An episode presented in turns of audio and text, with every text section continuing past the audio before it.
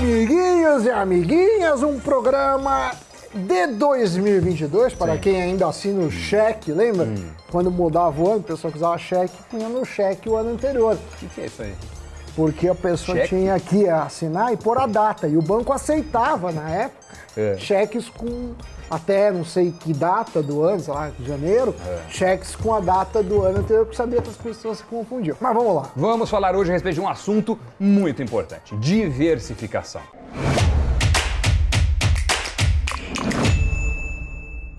Sim, diversificação na sua carteira de investimentos através de cinco ETFs que vão te colocar em investimentos dos mais variados ao redor do mundo, protegendo o seu patrimônio. E eu começo logo indo para o, O outro outro lado. lado. do mundo, para o lado oriental. Estou falando do China 11, que se escreve XINA 11.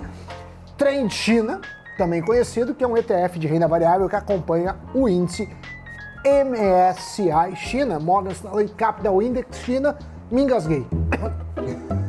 É quase um trava-línguas também. Tome ali o seu xarope. Meu xarope, muito bem. Recomposto. Ele é composto por empresas chinesas de grande e médio portes. Ele tem uma taxa de administração baixinha, de 0,3% ao ano. O índice MSCI China inclui mais de 700 empresas e representa 85% do universo de corporações chinesas de capital aberto, com uma capitalização total de 2,7 trilhões de dólares. Doni, é uma belíssima É diversificação apostando no gigante asiático. Chutar o PIB brasileiro tem mais ou menos quanto? Ah, porque agora o dólar subiu muito, eu acho que não... Menos de um trilhão? É, acho que menos de um trilhão. Estamos falando de quase três vezes o PIB do Brasil.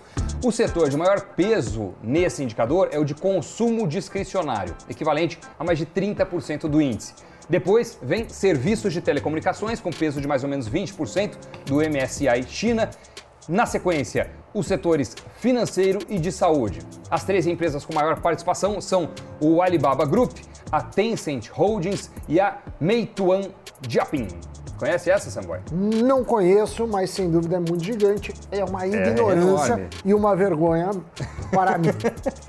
Também não podemos esquecer ele. E esse eu conheço bem, o IVVB11, que replica justamente o S&P 500, que nada mais é do que o índice americano, SP500, que contempla as 500 maiores empresas de capital aberto negociadas no nosso grande irmão do norte, como diria a Dona Lenucci, os Estados Unidos. Com isso, o investidor, pequeno, médio ou grande, pode colocar o seu rico dinheirinho naquele que é possivelmente o mais famoso índice do mundo de ações diretamente do home broker e do conforto de seu lar. Exatamente. O S&P 500 é um índice composto de acordo com o valor de mercado da empresa e que conta, como o Sammy Boy muito bem falou com muita propriedade, com as 500 maiores companhias dos Estados Unidos. Dessa forma, quanto maior o valor de mercado de uma empresa, maior é a sua participação no S&P 500. Atualmente, o grupo FAAMG, se a gente... FAMG. Como seria? FAMG? menos. Falando que não sei. Basicamente, Facebook, Apple, Amazon, Microsoft e Google, essas cinco empresas é que é, representam a maior fatia É, do índice americano. mais valor de mercado, É. mais fatia. Agora, a gente já pode chamar o Facebook de Meta? Meta, meta versus? Não, só Meta. A gente pode Mudou abrir- o nome da, da empresa? A gente pode criar uma bolsa de valores no metaverso. Opa. Você pode ter um avatar de Doni. Ah, você está Sammy muito empreendedor hoje. Vamos vender o avatar de Doni E Denútil. eu posso comprar ou, ou cobrar NFTs do meu próprio Ah, avatar pode. Você pode fazer o que você quiser É. da sua vida, contanto que não deixe nosso cafeína Jamais. morrer. Jamais.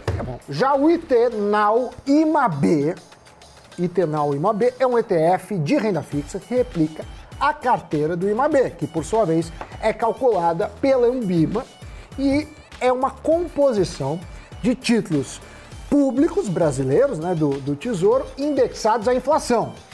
O IMAB é, na verdade, um subíndice do IMA, índice de mercado Ambima, que apresenta a evolução a preços de mercado de uma carteira, de uma carteira semelhante, Você a... sotaque da, da, da é, Suécia? Fiquei muito tempo na Uma Suécia, carteira. agora na minha, na minha, no meu sonho, e aí eu fiquei com esse sotaque. Tá. Mas o imã é uma gama, é um- tem uma variedade, né? Tá. Beleza. Para retratar essa variedade de títulos existentes, o IMA é subdividido em quatro subíndices. Subíndices. Entre eles, O famoso imã B. exatamente, Sammy Boy. O fundo IMA B11 é formado por títulos públicos indexados à inflação, medida pelo IPCA, que é o Índice Nacional de Preços ao Consumidor Amplo, é o índice mais famoso, né? É considerado o oficial e medido pelo IBGE. E esses títulos são o quê? São as NTNBs. Né, as notas do Tesouro Nacional, Série série, B. se a gente quiser usar uma nomenclatura mais, Sim. digamos assim, mais retrô. Só que se você fizer direto do Tesouro, Hum. lá vai ter NB, NTNB ou é, título que paga IPCA mais com juros semestrais é com o vários prazos. Certo. O IMAB já é uma média desses títulos, já tem uma diversificação. Uhum. Mas em tese, você pode replicar por sua conta. Agora a taxa também é baixinha. Agora, o NTNB passou, o título NTNB passou para a nomenclatura de Tesouro IPCA+. IPCA mais e IPCA mais com juros semestrais. Exato. Então você, se quiser usar uma linguagem é, mais antiga, né, com, com cheiro de naftalina, chama Se de você é da época do NTNB. cheque, você vai investir. NTNB. Agora, se você é moderninho, você investe em Tesouro IPCA+. E por falar em modernidade, você também pode investir em criptomoedas pela bolsa. Uma opção é o QBTC11. Nesse ETF você ingressa no mercado de criptomoedas na própria B3, usando sua própria corretora. Sim. No caso deste ETF, a gestão é feita pela QR Asset Management e a administração pela Vortex. Como se fala? Vortex. Vort- Vortex, não sei. Ah, não Vortex? sei. É Vortex, não é? V-O-R-T-X. Vortex. Vortex. Replicando justamente o que acontece lá nos contratos, né, que são chamados de Bitcoin, na, na Bolsa de Chicago. É, é importante só a gente destacar que o QBTC11 não é o primeiro ETF de criptomoedas nem do único, Brasil. e portanto nem o único. É. A B3 já conta com outras alternativas. Tem o Hash 11, administrado pela Hashdex, é, e outros. Né? Agora, a principal diferença é que ele investe em moedas virtuais variadas, né? Bitcoin, Ethereum, Litecoin, é, enquanto o QBTC11 é concentrado em variação de Bitcoin.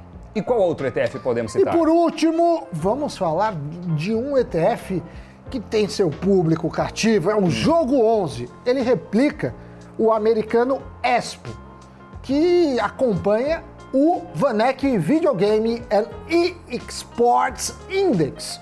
Esse é o segundo do Brasil a investir no setor de games e esporte.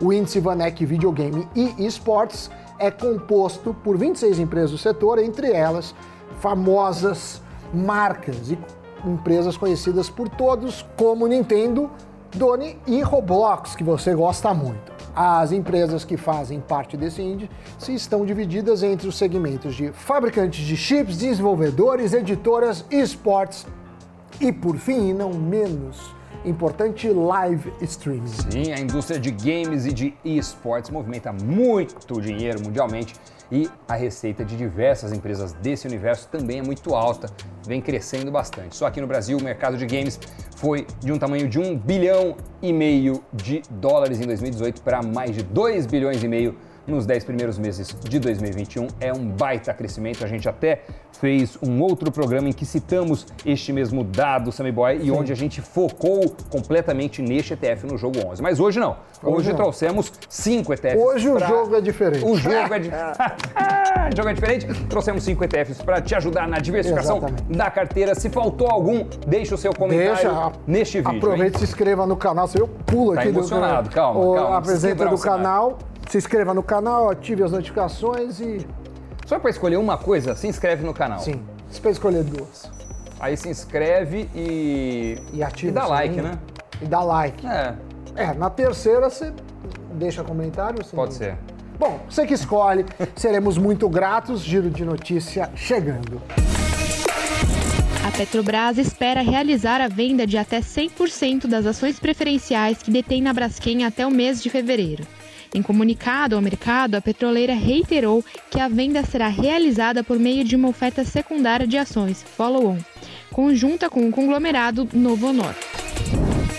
Após vender 70 lojas do Extra Hiper para o atacarejo Açaí por 5,2 bilhões de reais, o grupo Pão de Açúcar está colocando em leilão milhares de itens remanescentes das unidades.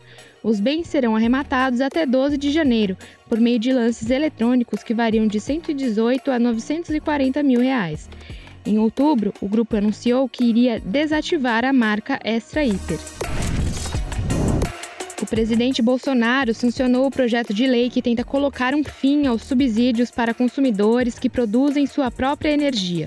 A chamada geração distribuída é feita, na maioria dos casos, por painéis solares instalados em casas ou condomínios. As novas regras também valem para as chamadas fazendas solares. Notícias giradas, Sammy Boy. Este foi o Cafeína de hoje. A gente se encontra no próximo programa. Até mais. Ou Tchau. aqui no Invest News. Tchau, tchau.